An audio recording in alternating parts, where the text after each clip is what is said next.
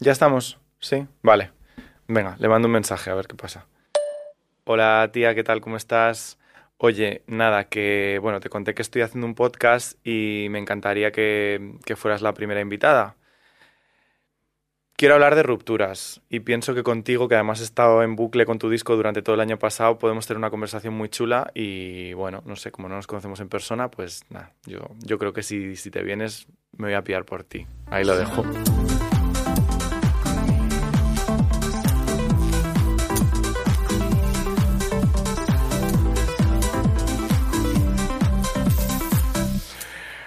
Bueno, bueno, bueno. ¿A quién tengo aquí delante?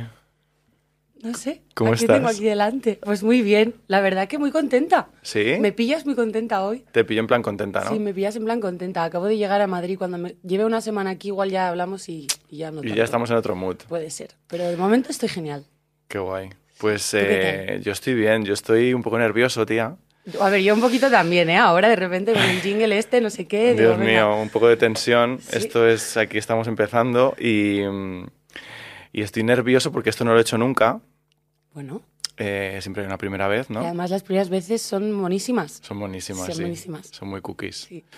Y, y estoy flipando, a ver, ya llevamos un rato hablando, pero estoy flipando por, por pensar que estés tú aquí sentada después, de, después del año que llevo. O sea, si a mí me dicen el año pasado que yo voy a estar aquí sentado contigo, digo, o sea, esto es un chiste. Oye, qué monada esto que me estás diciendo. Pues yo encantadísima de estar aquí. Ahora Sí. me contarás todo tu año. Ahora- un año fuerte, sí. Yo eh, lo primero que quería hacer es, primero, darte las gracias por que te vengas y darte las gracias por el disco que has hecho, que para mí, y esto es completamente personal, no podía empezar este proyecto sin otra persona que no fueras tú, eh, porque me has acompañado en un año muy difícil para mí después de una ruptura... mm, después de nueve años de relación y, y he transitado por un montón de movidas y curiosamente al descubrir tu disco eh, era como si me estuvieras hablando, tía. Qué pasada. O sea, yo te lo he dicho antes que es como que tú me digas esto, es lo que te digo, no me alegro, porque seguro que lo has pasado fatal y ha sido horroroso. Pero al final este disco de lo que iba era un poco de como de purgarme de las cosas malas y de exteriorizar todo lo que necesitaba como aclarar en mi cabeza y como todos los, los conflictos que tenía. Entonces que tú me digas esto, que te ha acompañado como durante un proceso parecido, es literalmente su razón de ser, ¿sabes? Básicamente. O sea, para mí la música siempre ha sido eso como, como, como el, el recurso que he tenido para poder identificarme con las cosas, para poder entenderme a mí misma, para poder entender la realidad.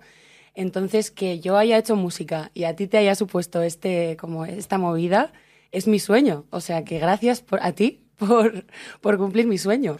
Yo creo que la música, no sé si, bueno, a mí me pasa que la música tiene como algo que habla a una zona tan profunda de uno mismo que, que a mí no, no me pasa, fíjate, y yo me dedico a dirigir y, a- y me gusta el cine y tal y cual, pero con la música es como al inconsciente y no lo... O sea, es algo incontrolable, es como algo que Sí. te genera emociones, te conecta con algo dentro de ti Sí. que, que a mí me parece que no consigue ningún otro arte, ¿no? No, tú no puedes forzarte a que una canción te encante, tú no puedes forzarte a que una canción se meta de repente pum en tu cabeza y tengas ganas de escucharla en bucle. Son cosas que pasan casi mágicamente, es que es lo que pasa con el arte, ¿no? Que al final, a través del arte, yo creo que el ser humano eso intenta comprender, intenta eh, deshacer puzzles, o sea, perdón, hacer puzzles, intenta como comprenderse a sí mismo y, y curarse.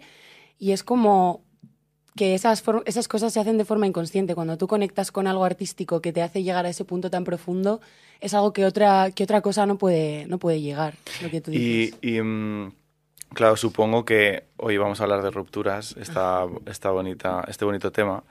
Eh, y claro, supongo que para ti el proceso ya de escribir, eh, ¿cómo te ayuda a gestionar las dificultades de la vida? Porque las rupturas, obviamente está por un lado la las rupturas que conocemos en plan emocionales o con una pareja o algo así, pero también están las rupturas con uno mismo, ¿no? El cambio de, cambio de vida. Sí, el cambiar de piel todo el rato, Cam- el ir adaptándose, el ir creciendo y aceptar el cambio también. O sea, Sí. es que una ruptura al final es, es un duelo que tiene muchas partes, yo siento, porque al final es como... También hay diferentes tipos de rupturas, ¿no? Hay rupturas en las que es como que lo sueltas y te quedas súper a gusto. Hay otras rupturas que pensabas que lo ibas a dejar y te ibas a quedar súper tranquilo y en realidad te queda por delante todo un camino de de movidas tremendas que vas a tener que enfrentar y que vas a tener que procesar.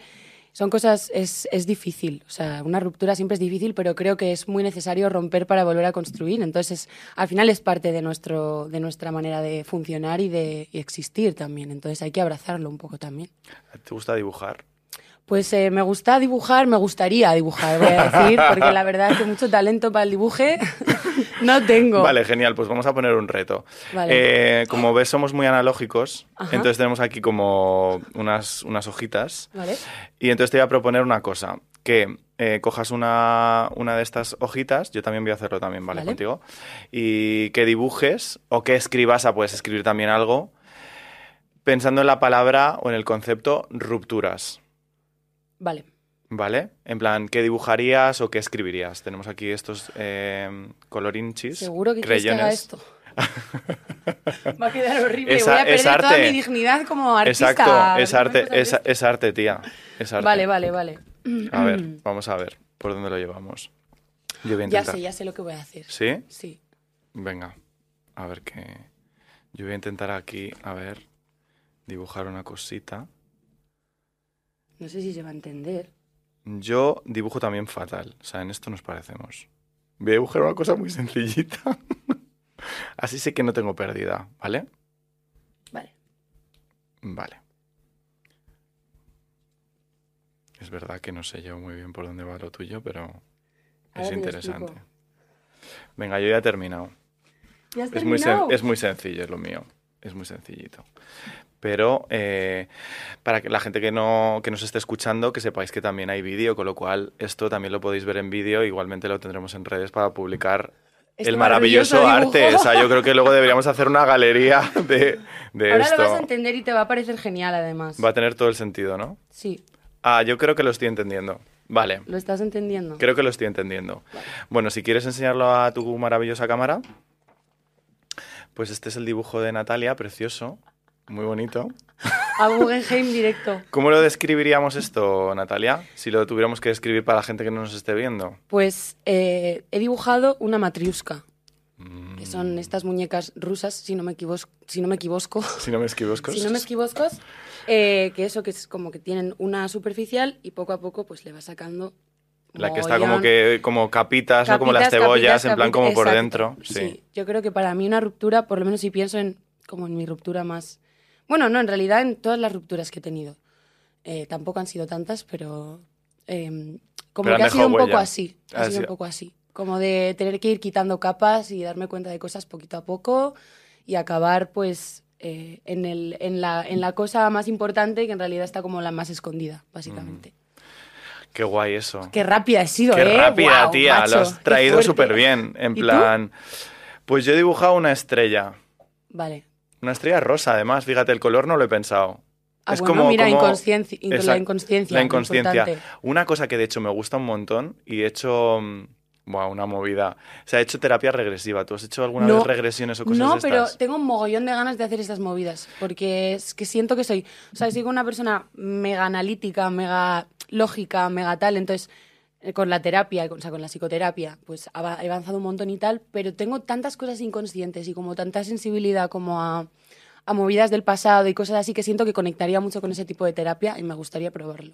Pues es súper- yo creo que es muy interesante, al menos a mí me ayuda porque yo también tengo este punto muy analítico y creo que lo bueno que tiene la terapia, las regresiones o visualizaciones, al menos para mí me sirve como decir, claro, es que no lo puedo mane- yo no puedo manejarlo. En la vida puedes manejar. puedes controlarlo. No puedes controlarlo. Total. Eso Hay- como Capricornio a mí me jode mogollón, por Claro. ejemplo. Yo intento Pero es siempre- perfecto, es como te estás hackeando ahí. Ya, literal. Es que llega un momento en el que te hackeas a ti mismo, porque el ser humano no es lógico del todo. Tenemos cosas, eso, muy relacionadas con el inconsciente, con, con cosas que, que están, eso, que están en nuestro subconsciente totalmente y que son las que nos mueven y nos hacen sentir de una manera. Entonces llega un punto en el que ya no podemos analizar más. Es una cuestión de sensación y de sentimiento. Total. Pues como mi estrella rosa, que yo diría que la estrella es porque cuando pienso en rupturas, eh, o en esta ruptura en este caso, es que creo que hay una estrella detrás también, de que creo que en el fondo es un poco el mismo concepto, ¿no? La Sí, idea de que hay un regalo detrás de Sí. todo el dolor que remueve romper contigo mismo o con otra persona. Sí. eh, y esa estrella como que aparece debajo de, de todo ese dolor, ¿no? Y es rosa, pues como soy marica, pues, Perfecto. pues así a Me todo parece genial. sabor a queer, está todo engamadísimo, todo está perfecto. Perfecto. tu gay brillante, tu gay Mi gay- interno brillante. Bueno, interno y externo y todo. Mi gay interno y externo y mi highlighter a tope. Por supuesto. Oye, te iba a preguntar una cosa. Eh, ¿Cuál ha sido la ruptura más heavy que has vivido en tu vida? Pues eh, la ruptura más heavy que he tenido en mi vida a nivel sentimental como para con otra persona, creo que fue también este año, 2022. O sea, que pasamos un poco a la vez el, el luto y el duelo sin saberlo. Imagínate. Estamos, Sí, estamos conectadas. estamos conectadas. De hecho, jo, es que es eso, que al final es que son muchas, son muchas etapas, muchas cosas. Y en un primer momento como que es como simplemente lo ves delante tuya, que no hay otra opción que, pues, que romper con lo que hay. Y, y luego, claro, tienes tantos motivos para, para un lado y tantos motivos para el otro, Sí. que es que todo el proceso que viene luego es el poner cada cosa en su sitio e intentar relativizarlo, pero es que, claro, con los sentimientos a flor de piel es muy difícil. Entonces, es muy difícil, sí. por eso hay que dejar que pase el tiempo, que es nuestro mejor aliado y nuestro mayor enemigo, por otro lado. Y ya está. no sé. Para mí lo más difícil eh, con la ruptura, o en general creo que lo que estoy intentando aprender con la ruptura, y eso también lo hablaba con mi terapeuta, es esta idea que además también la tienes tú en el disco, eh, de que todo cambia constantemente. Que todo es cambio constante. Sí. Y eso, yo no soy Capricornio, pero tengo bastante Capricornio en mi carta.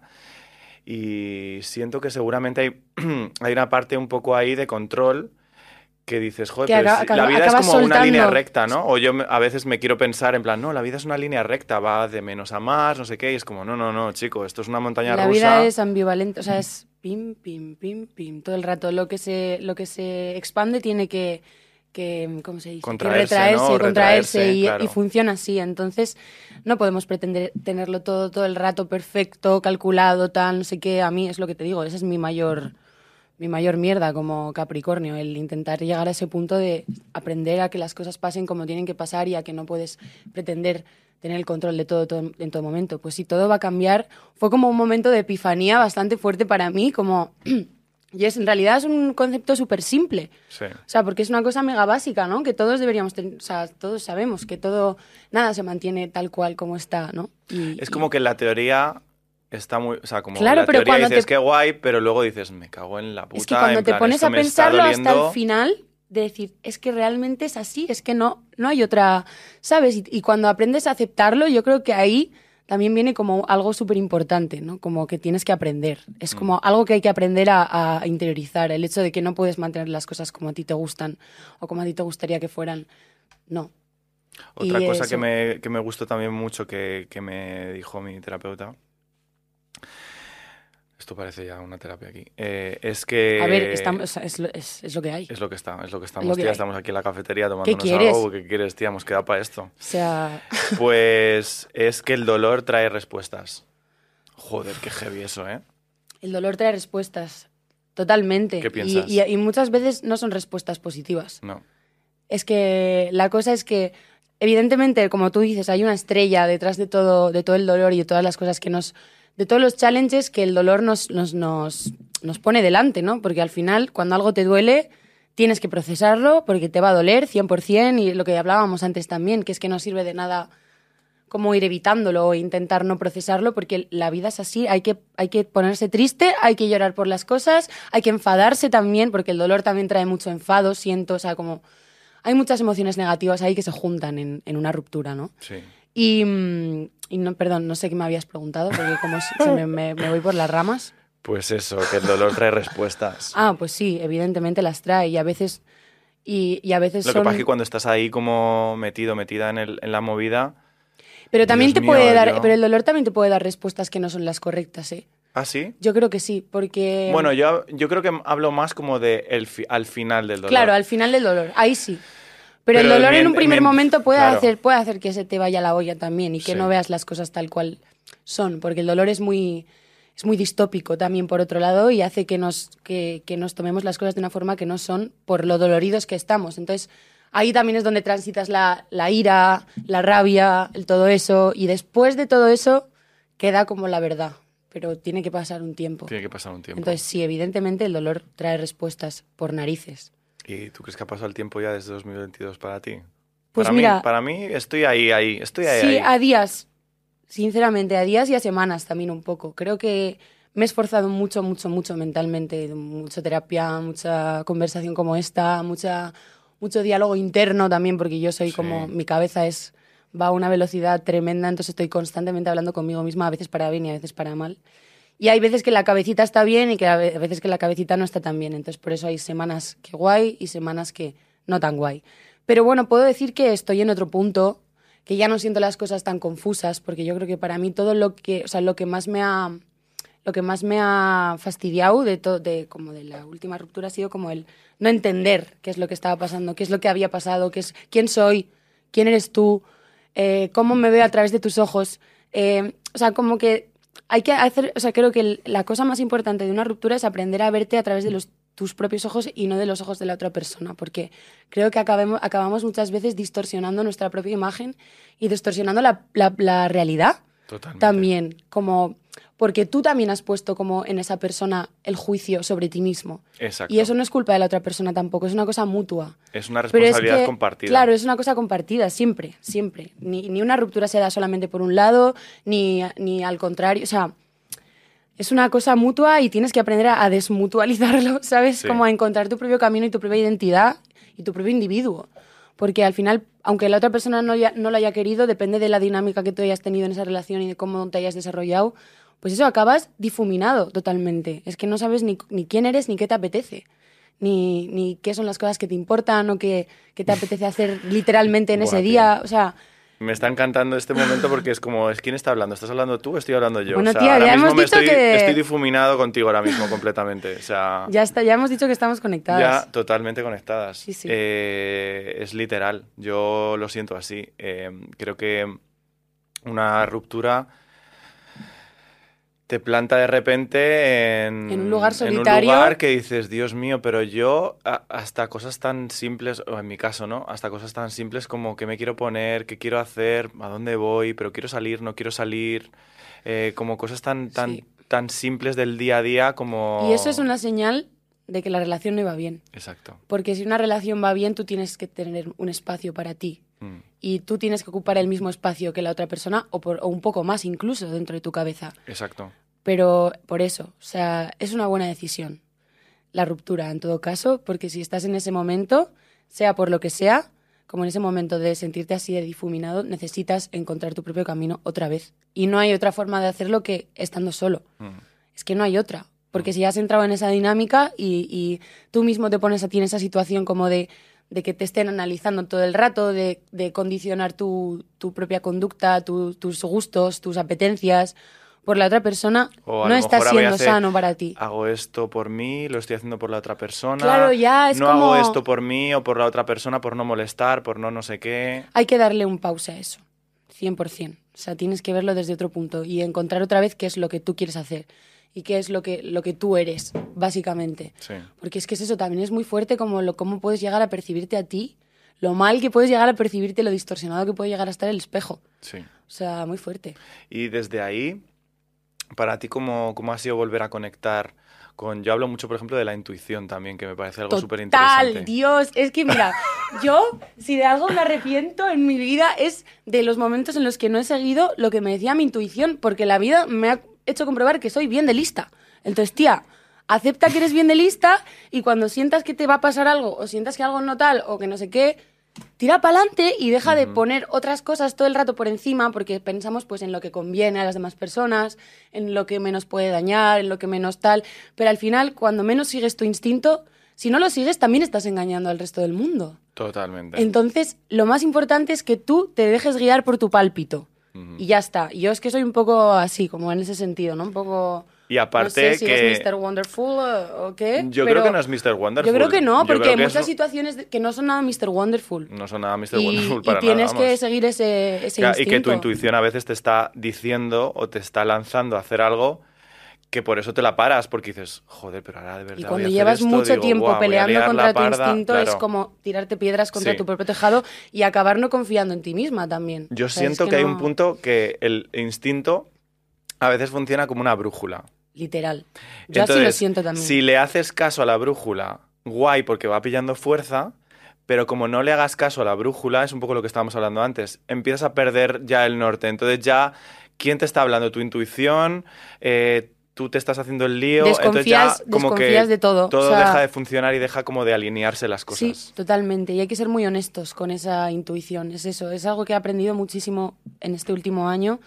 Y en los últimos años también, lo que pasa que no me dio tiempo como a llevarlo a la, a la realidad. Porque también es verdad que yo tuve como dos relaciones seguidas y no tuve tiempo como para pensar. Para reflexionar, Sí, para darte... darme sí. cuenta y tener tiempo real de asimilar X cosas y de cambiar X conductas, ¿no? Entonces, yo, por ejemplo, ahí veo que es un fallo mío Sí. que yo tuve, ¿no? El no ser capaz de darle un espacio que necesitaba a, a- a- a una... Sí, bueno, un fallo o un que a veces, yo creo que a veces la lección a lo mejor no te daba tiempo a aprenderla. A lo es que mejor no te da hay, tiempo. que, hay que... Claro, yo me veces- enamoré y punto, ¿sabes? Exacto. Plan- No, a veces la vida, te, la vida te trae como, Sí, sí. te lo repite otra vez en plan, quizá con esto no te has dado cuenta, pero a lo mejor si te doy esto, esta pedazo de hostia, lo mismo a lo mejor ahora sí te das Pues cuenta. claro, eso es un poco lo que me ha pasado este Claro. 2022, literalmente. de, de una, de una tortita a un hostiazo, ¿no? Exacto, de una Pues tortilla de, de maíz a, a un tortazo de, no sé, una, Una pedazo torta, de una tarta torta, así, ¡pa! sí, pam, pum. Sí,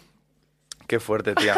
Yo creo que las tortas son muy importantes. son muy importantes. Sí, las tortas, sin duda, nos Y enseñan. el dolor, y el dolor. Pero también te digo que no voy a decir, en plan, porque creo que también hay, hay un discurso como en esto, que es como el, es necesario sufrir Mm. para aprender, para tal. Creo que hay, o sea, como que yo no, no cambiaría nada de lo que me ha pasado por quién soy ahora mismo, gracias a todo eso, pero por otro lado, hay muchas cosas que me hubiera gustado ahorrarme Obvio. y que no doy las gracias porque me hayan pasado, ¿sabes? En plan, creo que hay que encontrar también ese punto, en plan, saber sacar lo bueno de cada situación, pero tampoco hace falta agradecer todo lo malo que te ha pasado, porque hay cosas que simplemente son feas y te podías haber ahorrado y te hacen luego tener como un miedo a la vida y a las cosas que luego tienes que aprender de todo eso, pero si no te hubiera pasado esa cosa traumática previa, pues estarías más sano mentalmente, ¿sabes? Y sabrías Totalmente. hacer lo mejor para contigo mismo. Entonces hay algunas cosas que simplemente creo que tampoco hay que agradecer. Y en Quería esto apuntar esa cosita. Quería dejarlo aquí apuntado. Exacto. Eh, de hecho, hablando de apuntar, eh, yo creo que la suerte que, que tenéis, tenemos, la gente que nos dedicamos al mundo del arte o a escribir, a crear proyectos, es esto de poder como volcar cosas, ¿no? Y soltarla a través de escribir, Sí. a través de mm, cantar, a través de mm, dirigir o de lo que se dedique la persona que se de dedique a ello, ¿no? una idea que tú necesitas porque la tienes dentro y necesitas plasmarla para afuera. Y eso es una herramienta muy poderosa. ¿A ti co- Maravillosa. ¿Cómo te ha ayudado a ti en, en el proceso?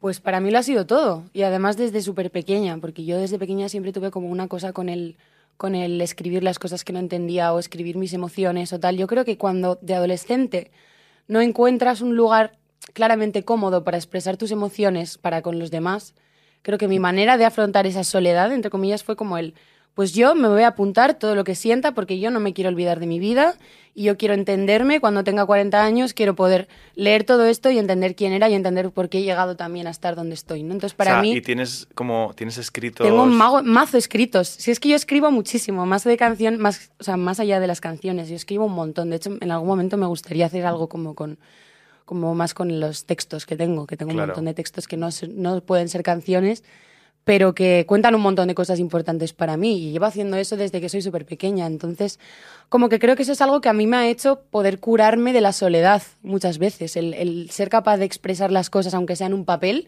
para yo poder ser testigo de ello desde fuera, que al final es un poco lo que buscamos en, en la comunicación, ¿no? El, el- el encontrar un espejo fuera, ¿no? Y cuando no lo puedes encontrar fuera, pues lo encuentras en el papel. Y es un poco como, como lo que ha sido para mí. Y ahora escribiendo canciones, lo mismo. O sea, es mi manera de purgar totalmente. Y hay un punto que yo creo que es como que pasa de, de un lugar como inconsciente o de como de algo un poco abstracto a algo concreto Tangible, justo. y que al final como que sale y no sé si a ti te pasa que con tus canciones y demás que cuando de repente las cantas dices, ah, bueno, pues ya está ahí la canción, pero ya no me siento tan apegada Sí. a lo que estoy contando o a lo que estoy diciendo aquí, ¿no? Eso pasa y también pasa al revés. También pas- me pasa de escribir cosas como casi desde el subconsciente, sin entender muy bien lo que estoy escribiendo y luego al tiempo Decir, joder. darme era- cuenta de lo que estaba expresando en ese momento, que en ese momento no era tan consciente. O sea, me pasa de una manera y de la otra. Hay cosas que ya, o sea, por ejemplo, hay temas del disco que yo ahora ya no, ya no me identifico, ¿sabes? En plan, como que ya no estoy en ese punto, por ejemplo. Claro. Pero hay otros que se renuevan constantemente, que es como le- le- lo resignifico todo el rato, ¿no? Porque identifico algo muy importante de mí que estaba saliendo en ese momento y que ahora igual está ya de una manera más como más lícita y más eh, digna dentro de mí, ¿no? Como Sí. que ya tiene una presencia. Algo que antes era una semillita, ahora ya tiene sus raíces, ¿sabes? Entonces, eh, sí, pues eso, me sirve un poco me- como para ambas cosas, para, ver, para darme cuenta de dónde no estoy y también para darme cuenta de dónde estoy ahora. Sí. A mí me gusta mucho. Bueno, te quería preguntar, ¿cuál, cuál es la canción en la que Por estarías ejemplo, hoy? tiene que ser Hoy. para mí. Es que ju- es justo la que. En plan, basta ya, de verdad. Cerremos esto. O sea, cerremos esto. Se acabó. Se acabó, ya se acabó. Eh, justo tengo apuntada la de Tiene que ser para mí, eh, porque obviamente me sé todo el disco de memoria. Aquí fan. Te amo. Eh, O sea, qué entonces- ilusión. Es que es muy fuerte esto, es, ¿eh? es- es muy fuerte porque hay un montón de frases ¿no? que me parece muy guay, ¿no? Porque tú lo, lo enfocas mucho como un monólogo interno que me parece Mr. Wonderful, eh, que la gente diga lo que quiera, pero es la hostia porque para ti es empoderante del... de- Para mí esto era un mantra. Claro. Para mí tiene que ser para mí cuando la escribiera un en- mantra desesperado, ¿sabes? Era me como parece muy guay porque encima al, convertir, al convertirlo en canción no dejas de estar todo el rato contándote eso a ti misma, ¿no? Total, Entonces quería leer como que la canción dice, tiene que ser para mí, todo lo que di ahora está ahí afuera, tiene que ser para mí, todo lo que di yo sé que me espera, lo que ya me dolió, de oro se volvió, del barro salió una flor y cambié de color. Tía, basta. Estoy mega Jo. moñis, moñis, moñis. Jo, Ah, yo también, yo estoy súper sensible, o sea que igual lloramos y todo, te- todo, todo tipo de contenido en este podcast, estos sí, 40 claro que sí. minutos. Exacto. Eh, sí, o sea, yo escribí esto eso desde un punto de, de auto, o sea, como un intento de subirme para arriba, ¿sabes? Ni siquiera lo escribí estando contenta, ¿eh? Ni No lo, no lo escribí desde un punto em- empoderada, o sea, como, o sea, era como una época en la que estaba constantemente en un punto muy bajo y de repente tenía como momentos lúcidos De necesito... de ya sé a dónde me tengo que enganchar. Entonces yo creo que fue como uno de estos momentos de venga, coge esto, esta mini fuerza que te ha salido en este momento y plásmala para poder referenciarla, ¿sabes? Constantemente. En plan, creo que tenemos que recordarnos cuando estamos en la mierda que de que no, no vamos a estar siempre así, ¿sabes? De que tenemos que confiar en, en eso, en los procesos, en, en que las cosas tienen su proceso, en que va a haber un momento en el que... Mi psicóloga me decía eso muchísimo, que es una de las primeras cosas también como que más se me quedó ahí de la terapia, que era, no se va a quedar así para siempre. Pues el todo va a cambiar otra vez, un poco, ¿sabes? Como decir, sí, "To- sí. este sufrimiento que tienes Sí, que no nada- va a ser así de esta Exacto. manera, no lo vas a sentir así de intenso hasta el final de los tiempos. Tú tranquila, porque el ser humano no es así. El ser humano va y vuelve, va y vuelve. Entonces, eso tiene que ser para mí, la escribí un poco en ese momento como de de medio lucidez, como decir, venga, tienes esta mini emoción, plásmala y cógela y repítetela a saco eh, hasta que de repente llega un momento en el que dices, Tiene, tenía que ser para mí y ahora es mío, ¿sabes? Es un poco llegar a ese punto. Que todavía no De estamos, hecho, estamos, estoy mejor, cada vez estoy en más lúcida. Estoy medio curada, ¿no? Estoy medio curada, sí, tengo media tirita puesta. solo. Exacto. Ah, Sí. pues está muy bien. De hecho, es que justo esto me recuerda a una cosa que mm, una compañera aquí, Hanna, que por aquí está por aquí detrás, Hola, eh, me dice o me decía mucho, me repetía mucho esta idea de agárrate a momentos felices, ¿no? Sí. Como de nuevo, estamos en plan muy Sí. Mr. Wonderful, tía, pero bueno. No, pero es que es Pero es verdad. que es verdad. Es verdad, Porque como tío. hay tanto, o sea, como hay tanta negatividad, tanto mal rollo, tantas cosas chungas ahora mismo sociales, personales y tal y cual, si te agarras como a momentos que hayas vivido que sean felices, y yo soy súper hater luego, o sea, que, que me juzgo que lo flipas con decir, de verdad, tío, o sea, que eres. Disney, Ya.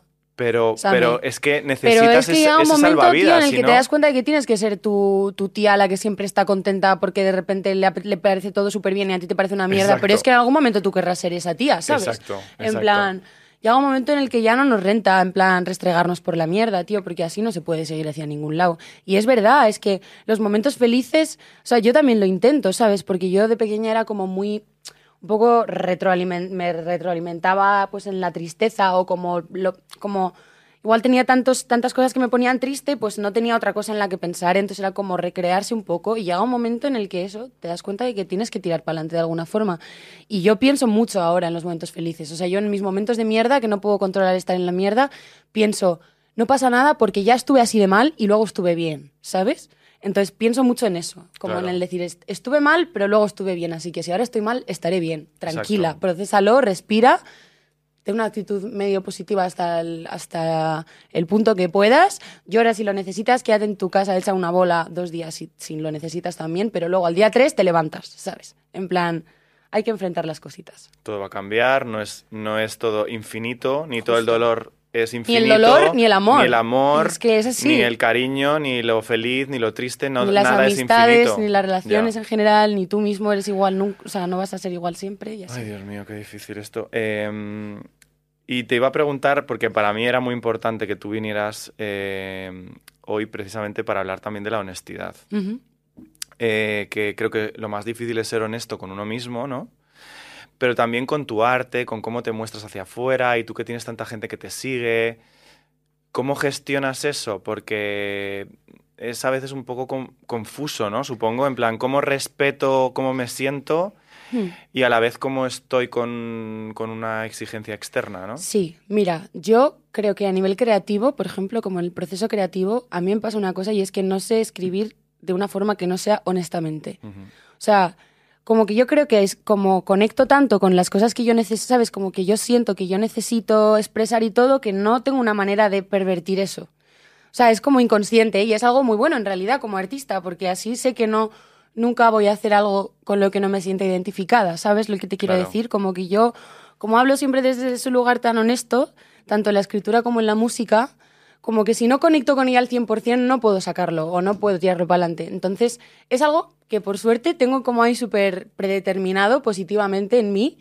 Eh, luego sí que es verdad que a la hora de, pues, de tener que interaccionar con el, con el público, que no es lo mismo que estar en el proceso de, de Claro. creación, porque yo puedo estar en el proceso de creación y, y estar en la mierda escribiendo una canción eh, mega triste con mi productor, que es uno de mis mejores amigos, y pues ahí se me ve, pues, pues como, o sea, Sí, sin literal, fuerzas, como estás. eh, tal, eh, pues en la mierda, súper negativa, súper tal, pero luego, por ejemplo, en un concierto yo no puedo, no puedo ev- evidenciar X cosas, ¿sabes? No puedo evidenciar Claro, que igual al es, no la tengo energía claro, hoy, Porque que al no final la tengo... gente apaga una entrada y es un espectáculo y hay un punto también de que eso es la vida, ¿no? O sea, que la vida también es una parte de muy bonito lo que sientes, pero también hay como... Pero tienes, debe- tienes deberes. Tienes deberes o tienes responsabilidades también Claro. con- para con otras personas, Con ¿no? gente que apaga una entrada, con gente que está ahí porque ha salido del curro antes, porque tal, ¿sabes? Al final, y tienen toda la ilusión por verte y te traen toda su energía, entonces tú la tienes que devolver.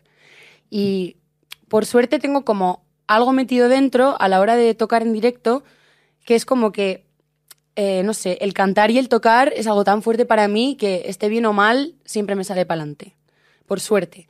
Pero sí que hay muchas veces que es agotador, porque igual tengo, igual este año pasado he hecho, no sé, 150 bolos. No lo sé cuántos Joder, he hecho, pero mogollón. Entonces, también pasando por una situación jodida como la que estaba pasando, que no, no era solamente la ruptura, eran muchas cosas. O sea, Claro.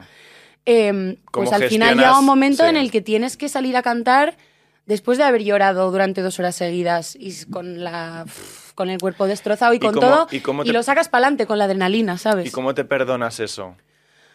Pues eso es una buena pregunta también porque hay muchas veces que me siento como falsa, Porque yo ¿sabes? estoy en la puta mierda y yo no me Y podía esta levan- gente no, podía lo sabe, nada. pero es que tampoco se merece que yo esté en la Claro. mierda, pero es que tal. Sinceramente no lo sé. Creo que es una pregunta que no estoy preparada para contestar todavía. Porque, porque creo que necesitaría parar de tocar durante un mogollón de tiempo para poder contestarte bien a esa pregunta. Porque ahora mismo sigo un poco en la, en la rueda. En la rueda, ¿no? Sí.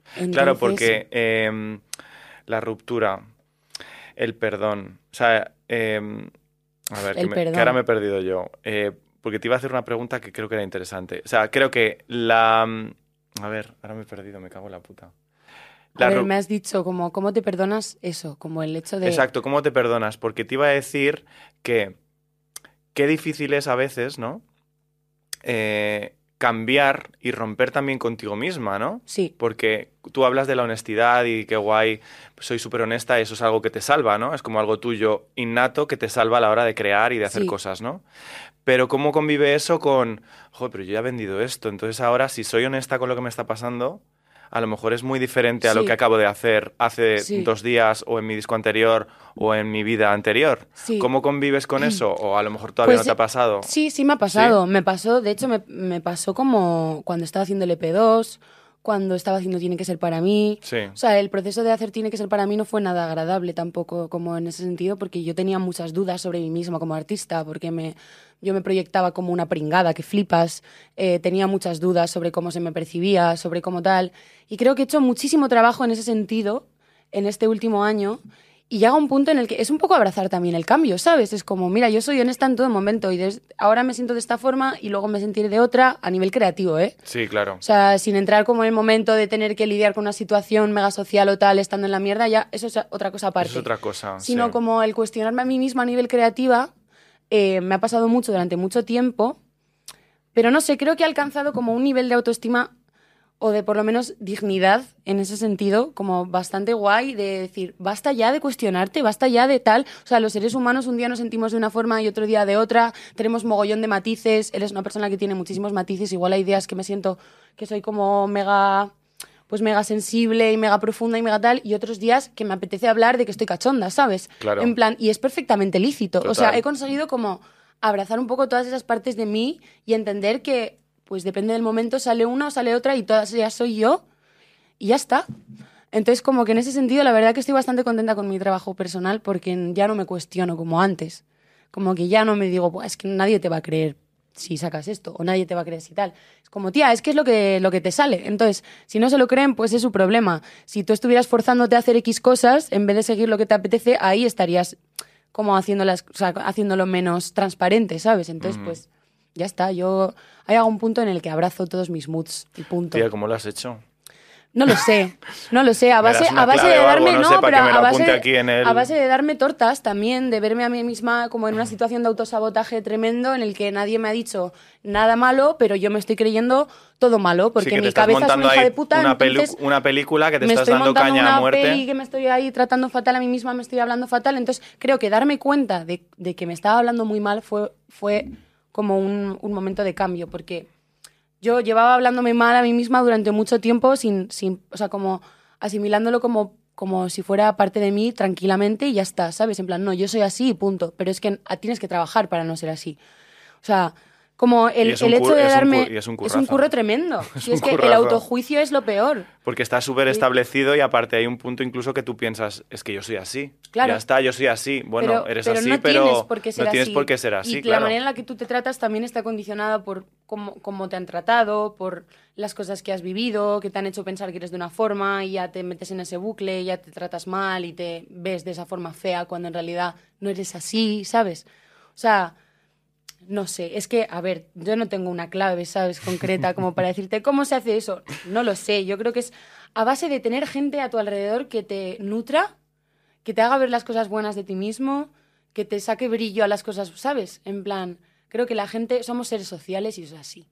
Tenemos mucho trabajo interno y solitario que hace falta tener, pero, pero madre mía, no seríamos nada sin la gente que nos rodea, que nos hace querernos, que nos hace quererles, o sea, el amor lo crea todo, ¿sabes? Al fin y al cabo, en plan, las interacciones entre personas. Igual tú estás en la mierda porque piensas X cosas, tal, no sé qué, y de repente conoces a una persona que instintivamente te, te conoce de poquito tiempo y te suelta como genuinamente cosas súper bonitas sobre ti que percibe de esa manera inocente y es un momento como de epifanía un poco, ¿no? De, jo, puedo, puedo verme de otra forma también. O sea, a veces, y no crees tú que yo ahí me pongo más espiritual, que a veces esa persona es como la vida hablándote a ti. Pues un poco sí, por eso te digo que la, la vida te pone a gente en el camino. Yo desde pequeña siempre he pensado que estamos hechos de personas todo el rato.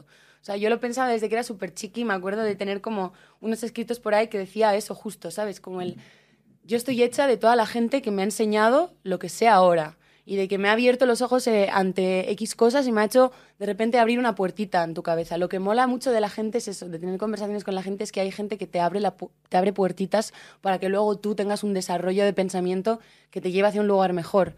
Pero siempre es, creo, como a, a través de gente, ¿sabes? Como que nosotros solos no vamos a ningún lado, tío, y eso es así. En plan, tenemos que tener mucho trabajo personal, pero creo que la gente que nos rodea es súper clave. Por eso hay que elegir muy bien A la de gente quién te, rodea, rodeas. sí. Y yo creo que hay un punto de mm, que ahora está bastante de moda, ¿no? Como esta cosa del trabajo personal, de uno mismo, quiérete, no sé qué, ti, ti, ti. Que hay un punto que está bien, pero hay otro punto que es un poco capitalista, ¿no? De, Claro que sí, como el individualismo extremo es algo que no funciona, tío.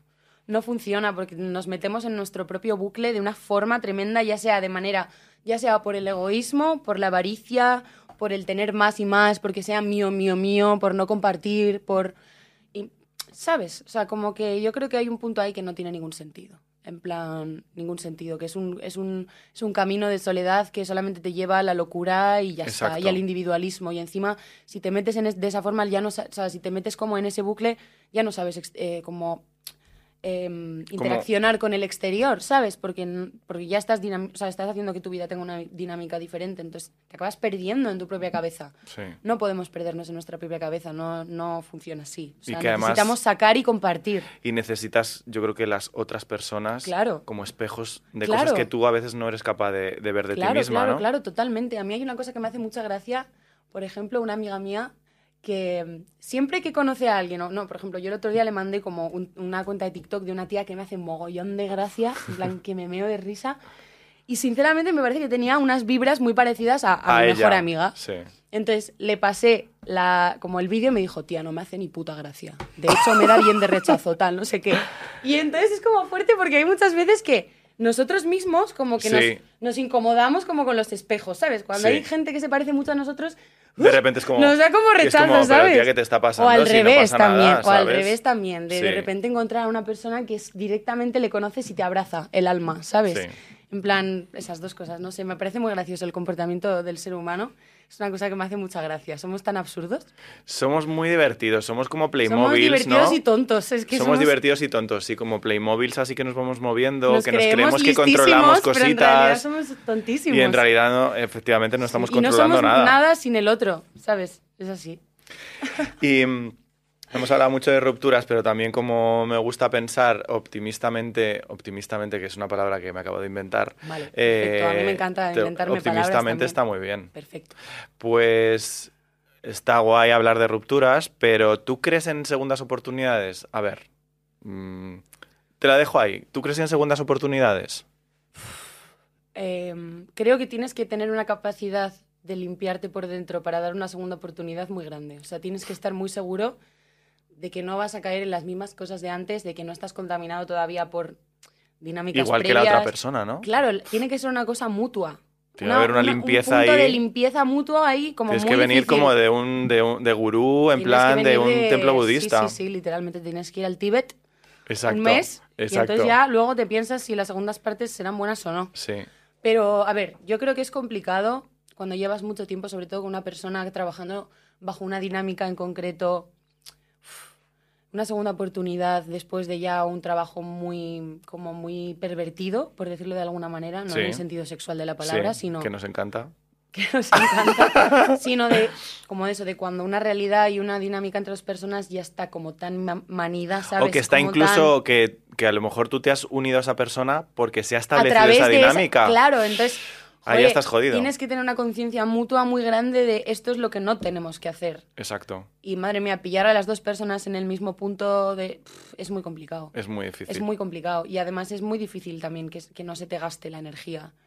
Cuando. O sea, no sé, no sé. No sé. Y, y, mm, vale, entonces no creemos en las segundas oportunidades. momento yo, no. Yo tampoco. De momento la verdad es que no. Yo tampoco. Estamos demasiado de acuerdo. Creo que cuando lo dejas es por algo. Sí. Y es algo que no es tan fácil de cambiar. Y, y puedes tener, porque todos tenemos como ese momento de, madre mía, es que quiero volver porque creo que lo podemos hacer bien, porque te echo muchísimo de menos, porque tal. Porque ahora Y- entiendo lo que ahora fallaba y ahora, sé cómo tal. puede Y de funcionar. repente pasan dos semanas y te vuelves a ver exactamente en la misma situación y es peor todavía porque ya habéis vuelto otra vez. Claro. ¿Tú Entonces, has vuelto? Yo es que nunca he vuelto co- con gente con la que he estado, nunca he vuelto. A ver, vuelto, vuelto no, pero sí que un, sí que un amago. Un hola, una- ¿qué, hola, un- ¿qué tal? Un hola, no sé qué, pero Tomamos algo, pasan cosas. hablamos, pasan cosas, porque al final tienes cariño, tienes amor, tienes... Como el amor más, más puro y más visceral Sí. está ahí, por, desgra- o sea, por desgracia en desgracia, ese momento, sí, porque claro. como que hay muchas cosas mentales muy importantes a las, a las que estás ignorando un poco, ¿no? Por Sí. ese puro tal. Pero bueno, Y entonces, ¿cómo, ¿cómo nos conectamos de nuevo a... Pregunta a Disney, ¿cómo nos conectamos de nuevo a tener ilusión? O yo ahora esas cosas a lo pasan mejor, sin que las busques. Sí, ¿no? Yo Yo, ahora me pregunto cosas- mucho, tía, eso, ¿no? En plan, digo, ¿y ¿seré capaz de volver como a enamorarme de alguien o volver a tener ilusión? Yo creo que sí. Por un lado creo- pienso que sí, por otro lado pienso que no, pero no sé. A ver, eh, yo creo que sí. Yo creo que estamos muy condicionados por el momento en el que vivimos. Pero también creo que luego, cuando menos nos lo esperamos, de repente viene alguien y conectas con esa persona de una manera que no te esperabas y que es sorpresa, porque forzadamente nunca va a pasar. Siempre tiene que ser, yo creo, si, si es de verdad, tiene que ser como desde ese punto como inocente, ¿no? Como que nadie tenía la intención de que pasara y de repente como que ves en otra persona las cosas buenas que a ti te habría gustado para ti du- durante muchísimo tiempo y que no has tenido. Y, y es como, wow, qué sorpresa.